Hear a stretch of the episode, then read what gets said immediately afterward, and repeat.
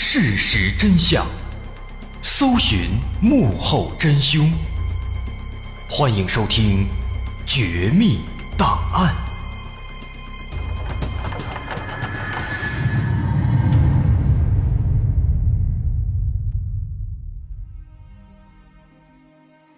还原事实，探索真相。欢迎继续关注《绝密档案》，我是大碗。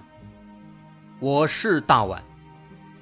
在上节咱们讲到，失踪七年之后，约书亚的尸体在距离他家只有两公里的一个小木屋里被发现了。他的尸体被卡在了小木屋的烟囱里，而且几乎没穿什么衣服。警方查了很久，但由于年代久远，再加上现场的小木屋已经被拆毁。所以能找到的线索并不多，只能以意外事故作为结论。但实际情况显然没有这么简单。小木屋的主人莫非第一个提出了反对，并且他提供了很多的一手资料。此外，随着案件的曝光，在网络上也有了一些新的发现。网络上出现了一个帖子，帖子内容提到约书亚和一个叫做安德鲁的人是好朋友。他们相约去旅行，但还没出发，约书亚就失踪了。这些内容没什么特别的，但奇怪的是，这个帖子它发在了一个非常特殊的板块里。这个板块的名字叫做“认识连环杀人犯凶手是一种怎样的体验”。这引起了非常非常多人的关注，以至于后来还惊动了警方。他为什么要把这个帖子发在这样的一个板块里呢？之后没多久，警方就联系到了这个帖子的作者安迪。面对警方的询问，安迪爆出了一个惊人的消息。他说，他那个叫做安德鲁·纽曼的同学就是连环杀人犯，所以才把帖子发在了这里。这是怎么回事啊？安迪回忆说，说当时在约书亚失踪一年多以后，零九年六月，有一天。他在网上无意间看到了一篇新闻报道，题目是“新墨西哥州的杀人犯在德克萨斯被捕”。这篇报道说了什么呢？说的就是一个叫做安德鲁·纽曼的男子在德克萨斯四处游荡乞讨。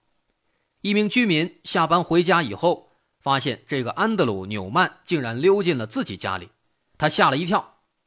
不过呢，他看这个安德鲁年纪不大，就没有太过紧张，而是直接打电话报警。把他送进了警察局，警察对安德鲁的指纹做了登记，结果发现他竟然在美国的很多个地方都有犯罪记录，甚至还牵涉到一起发生在新墨西哥州的谋杀案件。那起新墨西哥州的谋杀案件大概是这样的：说这个安德鲁他在新墨西哥州有一个朋友叫詹姆斯，也是搞音乐的。零九年五月二号。詹姆斯听说安德鲁来到了新墨西哥州，就邀请他到自己租住的房子里来玩这个房子是詹姆斯和另一个室友一起合租的。那天晚上，詹姆斯去洗澡，洗完澡出来以后啊，发现自己的室友竟然被人用刀在沙发上捅死了，而安德鲁也已经不见了。后来警方查明，安德鲁就是杀人凶手。但是他杀害这个室友的原因还不清楚。以上就是那篇新闻报道的大概内容。当时啊，那个帖子的作者安迪，他在看到新闻报道里的照片以后，惊讶地发现，这个杀人犯就是自己的同学啊，就是那个安德鲁·纽曼啊。这个时候，他才忽然意识到，不久之前约书亚的失踪会不会跟安德鲁也有关系呢？那当时想到这儿，他马上就联系了警方。但那个时候啊，约书亚毕竟是刚刚失踪不久，当时警方给出的结论是约书亚可能离家出走了，所以对于安迪的举报，那个时候警方没有放在心上。直到七年以后，约书亚的尸体被发现，可警方还是没有查到凶手，这让安迪感到非常生气。无奈之下，他只能在网上发帖。来发表自己的见解，而讽刺的是，当年警方对安迪的举报置之不理，如今反而通过网络主动找到安迪去了解情况。那么这件事儿发展到这儿啊，可以说吊足了所有人的胃口。目前对于约书亚的情况，困扰大家的问题主要有三个。第一，约书亚他到底是从烟囱上端钻进去的，还是从下端钻进去的？第二，他是被人塞进去的，还是自愿进去的？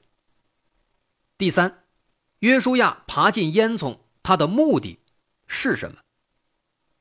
这三个问题搞清，这起案子可以说也就清晰了一大半了。那么这三个问题，咱们下面就来逐一研究。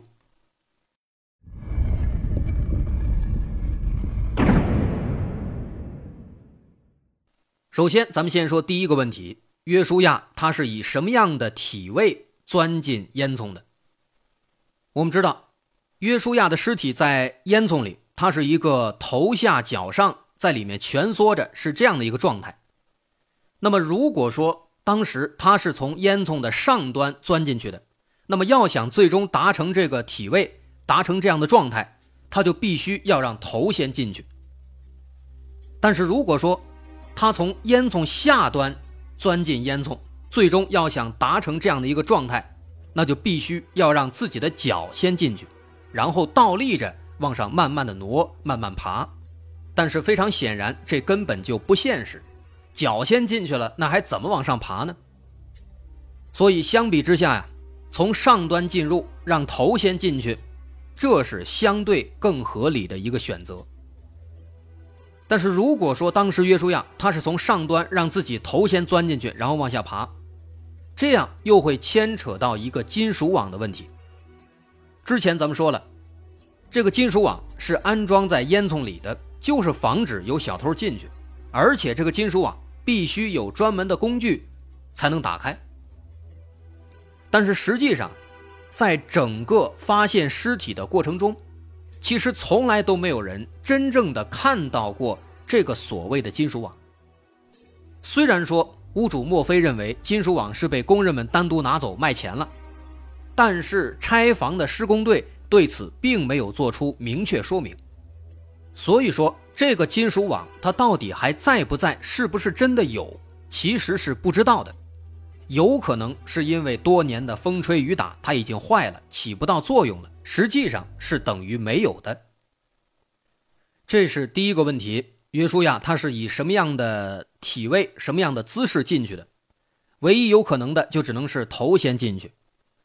接着咱们看第二个问题：假如说就像前面推测的，他真的是从烟囱的上端进入的，那么他是自愿进入烟囱的，还是被人塞进烟囱的？结合约书亚的。尸体的那个状态啊，头下脚上，其实很明显，他应该是被人塞进去的。大家想一想，如果是我们自己要从这个烟囱上端钻进去，那我们会怎么钻呢？我们肯定不会直接让头朝下呀，肯定是先把脚伸进去，用四肢撑住烟囱的内壁，一点一点的往下滑，这样好控制也安全。到了底部可以直接踩到地上。但如果说，是头朝下往里钻，那就是玩命了，有可能直接把脑袋给摔坏了。正常情况下，根本不可能有人会这样往里钻。但是约书亚呢，他的尸体确实就是头朝下的，所以说这不太可能是他自己这么钻的。而如果说要把一个人给塞进烟囱里，最方便、最自然的做法，肯定就是直接把头往里塞。最终就会形成约书亚这样的体位，所以说约书亚有可能是被人从烟囱的上端塞进烟囱里的，这个应该是非常好理解的。但是如果按照这个思路继续思考，那也就说明约书亚他可能遇害了，可能遭到了袭击。然而尸检却表明约书亚没有外伤，体内也不存在有毒物质，这该怎么解释？唯一的可能性就是有人先把约书亚迷晕了，或者给他灌醉了，再把他塞进烟囱里。等约书亚醒来以后，发现自己卡在里面没法动弹，在挣扎的过程中，在烟囱内壁留下了非常多的指甲抓痕，也足以见得当时他的内心有多么的绝望。那么第二个问题，咱们说清以后，最重要的问题，也是争论最多的问题就出现了：约书亚爬进烟囱，他的目的是什么？这个其实可以和刚刚的猜测一起来讲。如果约书亚不是自愿钻进烟囱，那么也就表示现场还存在着第二个人，这个人应该就是罪魁祸首。除此之外，之前提到有人把厨房里的桌子。堵在了烟囱下面，这一点也可以说明现场还有其他人。当然，约书亚有没有可能真的是自愿钻进烟囱的呢？这种可能性其实也不是不存在。我们可以想一下啊，美国那边吸毒率比较高，有可能他吸毒吸大了，产生幻觉了，导致他哎脱掉了衣服又钻进了烟囱里，这样的话都可以解释。但是问题在于，警方当时也做了调查，约书亚没有吸毒史，而且法医在当时尸检的时候也没有在他体内发现有毒品。如果吸毒了，那应该是可以检测到的。所以说，这种可能性其实非常非常小。那么剩下的比较高的可能性，就只能是在现场当时还有别人，而这一切都是那个人干的。那么这个人会是谁呢？其实最开始，警方首先怀疑的是房主墨菲，主要原因就是墨菲直到警方结案之后，才把衣服等等那些细节都告诉警方。他为什么这么迟钝呢？可是我们再换个思路想一想，如果这事儿是墨菲干的，就会出现一个逻辑问题：凶手是墨菲，事情过去这么多年都没有被发现。他又何必要拆掉房子引爆这颗炸弹呢？即便他真的是要拆房，他明知道约书亚的尸体就在里面，完全可以先把尸体处理掉，再去拆房子。所以从逻辑上讲，以一个健全的人的心智的角度去考虑，莫非他无论如何都不可能搬起石头砸自己的脚。那既然不可能是莫非。在了解了安德鲁和约书亚之后，我们肯定就会想，这个人会不会是安德鲁？这件事有没有可能是这样的？出于某种原因，安德鲁和约书亚一起钻进了墨菲的那个小木屋，在屋子里面发生了争执，进而可能开始厮打。在追赶过程中，约书亚慌不择路，想爬进烟囱躲藏或者是逃跑。安德鲁去抓他，结果把他裤子拽下来了。发现自己抓不住约书亚，于是安德鲁转身把那桌子给堵在了烟囱下面，让约书亚没法爬出来。之后他逃之夭夭。但这个想法太过初级，它存在着一个致命的问题。之前分析了，约书亚他大概率是被人塞进烟囱的，而不是自愿的，因为自愿的他不可能头朝下往里钻啊，不然的话可能把命给钻没了。除此之外，还有一个小问题：约书亚为什么要脱的只剩一件保暖内衣和一条内裤？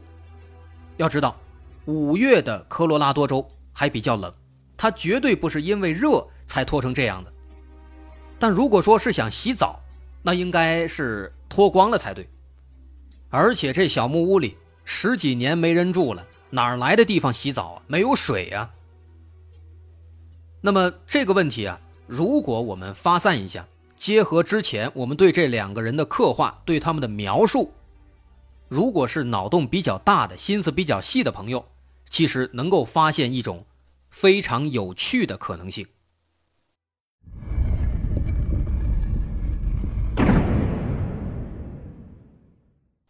约书亚和安德鲁这两位，他们的性格截然不同。但是他们又处在一种相似的境地。一个性格内向，不和异性交往，只和同性玩得开；而另一个安德鲁，其实他和约书亚的境地也是很相似的。为什么呢？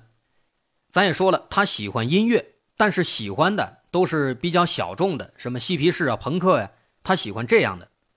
而且他这个人呢，比较燥，而且比较不入流。再加上当时他们那边有很多人对这种小众的这样的比较燥的音乐啊是排斥的，是不喜欢的，因此安德鲁这种独特的兴趣就导致大家都不愿意跟他玩他没有朋友，唯一的好朋友就是后来认识的约书亚了。所以他们俩在人际交往中是处在一个比较相似的位置。除此之外呢，还有一个非常重要的点，我们还是要回到安迪的那篇帖子。在那篇帖子里，安迪曾经写过一些抱怨警方办案不力的话，里面有这么一句，他说：“也许应该检查一下精液之类的。”这句话是不是非常奇怪啊？一个是约书亚。一个是他在帖子里怀疑的安德鲁，这俩都是男人，为什么安迪要让警方检查一下精液呢？别忘了，这个安迪他和约书亚以及安德鲁都是认识的，作为这两个人共同的朋友，他也许会知道一些有关这两位的一些小秘密，所以他才会说出这样的话。那么对于两个男人。为什么要检查精液呢？结合这两个人的性格和背景，再回想一下我们之前对这两位的描述，能发现可能性只有一个，那就是他们俩是同性恋。因为共同的爱好，都喜欢音乐，两人相识并逐渐成为了好基友，所以当时的情况很可能是，他们相约在小木屋里见面，然后打算做一些不可描述的事情。所以，约书亚的身上只穿了一个保暖内衣和一条内裤，而他其他的衣服都被整整齐齐的叠好，放在了屋子里，因为他们要做那些事情啊。但是很快，在这个过程中，意外发生了，可能两人都喝了酒，比较兴奋。约书亚和安德鲁可能因为某些问题吵起来了，发生了矛盾。安德鲁这人呢，本来性格就奇怪，他又是杀人犯。所以说，安德鲁可能当时因为借着酒劲儿，他就想杀害约书亚。这种可能性不是没有。您想，当时在那个朋友家，他都能莫名其妙的把人家室友给杀害了，而且人家还不认识他，他就这样把人家杀了。所以说，这不是没可能的，他这人就有问题呀。当然了，也有可能，安德鲁并没有想杀害约书亚，可能只是想。惩罚他一下，于是他趁着约书亚喝醉酒了，就把他扛到了屋顶，然后头朝下扔进了烟囱。没想到约书亚在烟囱里醒来之后，发现怎么爬都爬不出来。慌乱之中，安德鲁准备逃跑，在离开之前还用桌子堵住了烟囱。这种可能性就可以说通了。为什么要脱衣服？因为他们要做那些不可描述的事情。为什么是头朝下在烟囱里？因为是安德鲁把他扔进去的。很显然，警方应该也做出了这样的猜测，因为后来警方又去询问了安德鲁和约书亚当年的同学和朋友，大家的确都表示，他们两个人性格确实很奇怪，从不和异性交往。当时很多人也都在嘲笑他们，但他们到底是不是同性恋，大家也都不清楚，只能给警方提供这样的信息。不过从这个角度来看的话，的确是存在这种可能性的。那么如此一来，安德鲁固然存在嫌疑了，但是警方实际上寸步难行。一是因为年代久远，二是因为警方没有证据，一切都是猜测，三是因为安德鲁他不承认啊。警方后来的确试着去狱中找安德鲁谈话，但他对此三缄其口，不多说半句。除非安德鲁承认是自己杀害了约书亚，并主动说出更多细节，不然的话，警方也没有任何理由指控安德鲁。其实说了这么多，可以说这起案子最大的敌人就是时间。约书亚的尸体被发现时已经是七年之后了，作为第一现场的小木屋，在警方赶到之前也已经被拆除。约书亚的尸体其实是在拆除之后才在烟囱里被发现的，这一切都让这起案件的侦办变得难上加难。于是，这具烟囱里的尸体伴随着烟囱内壁上的指甲的抓痕，就这样成为了一个都市传说的绝佳的题材。这起案子可能永远也不会有结果了。好，今天的故事就说到这儿。我是大碗，如果您喜欢，欢迎关注我的微信公众号，在微信搜索“大碗说故事”，点击关注即可。我是大碗，感谢收听，咱们下回再见。